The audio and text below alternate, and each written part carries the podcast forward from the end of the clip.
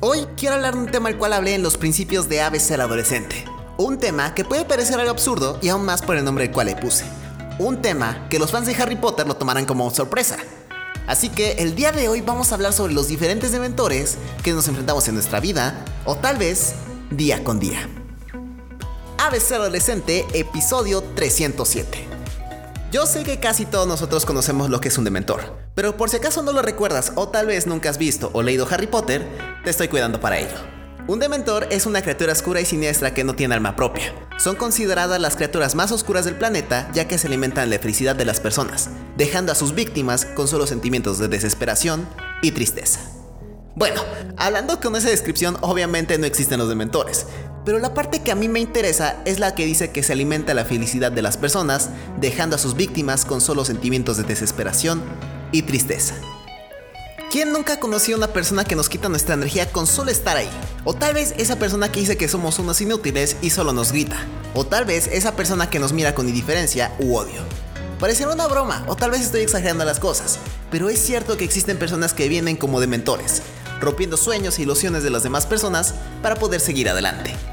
En lo personal es algo que lo he podido presenciar y vivir en una gran parte de mi vida. He conocido a personas que te quitan tu alegría con tan solo mirarte, y también personas que cuando les doy un abrazo siento como quieren repelerme y me da un sentimiento de tristeza.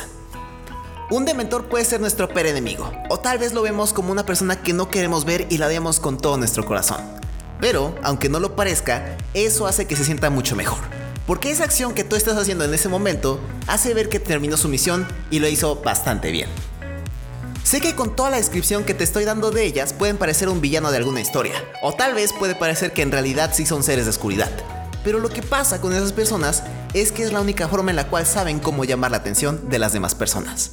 No es que ellas hubieran querido ser así, sino que vieron que funcionaba esa técnica y simplemente la copiaron y como vieron que funcionaba, ¿por qué no volverlo a hacer? Aunque no lo parezca, muchas de esas personas no lo hacen por maldad o por querer ver el mundo arder, sino que simplemente así aprendieron a ver el mundo. Te lo puedo decir yo que estuve estudiando con muchos compañeros que eran así. Personas que no dejaban de criticarme o también de reírse de las cosas que quería hacer. Cuando obtenía una buena calificación, se reían de mí y me decían que era un matado. O cuando los saludaba con mucha alegría por nada más hacer las paces, ellos me miraban con cara de asco y también de regalo me decía que era muy bobo y que parecía un niño pequeño. No podemos enfrentarnos a esos pensamientos negativos con más pensamientos negativos. La única forma en la cual nos podemos enfrentar a ello es siendo quienes somos. Con otras palabras, teniendo nuestro patronus. Un patronus es ese escudo que tenemos contra los dementores. Es eso que los repele y hace que se alejen de nosotros, o por lo menos eso hacen en Harry Potter. Lo que hace en la vida real es demostrarnos que hagan lo que hagan, esa persona nunca va a quitarnos nuestra alegría y sueños. No lo estamos lastimando ni siendo indiferentes ante esa persona, sino lo que estamos haciendo es demostrar que somos mucho más fuertes que esos pensamientos negativos que tiene esa otra persona. La solución no es tener odio entre la otra persona, o simplemente agredirla o evitarla sino que debemos demostrar que sus intenciones no nos afectan de lo más mínimo.